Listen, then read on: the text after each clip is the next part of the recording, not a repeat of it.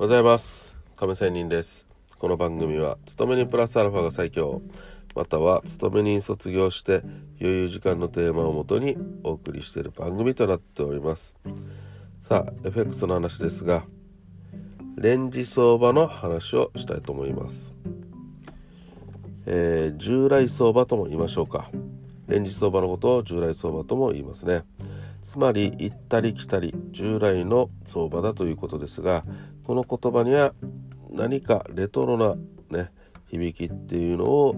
感じたりしますね。レンジ相場従来相場に入ってきたがえ来たかどうかを判断するのに役立つのが冷やしの動きです。冷やしを見て相場が激しいアップダウンをするようになるとそれまでの正しい方向にねポジションを持ち続ければ儲かった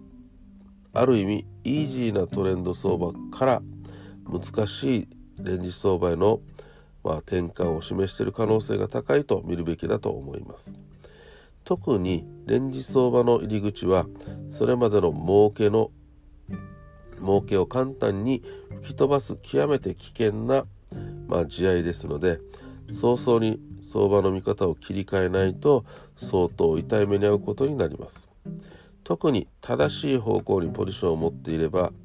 良、えー、かった時期が良ければ長いければ長いほどねトレンド相場は続くという、えー、確信めいた気持ちが強まりますので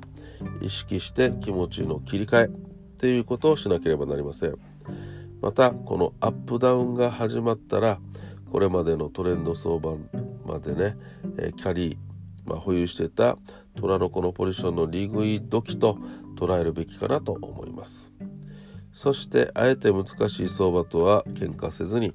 次のポジションテイク、まあ、ポジション作成のタイミングを待つことが賢明かなと思います。なおレンジ相場の展開期間っていうのは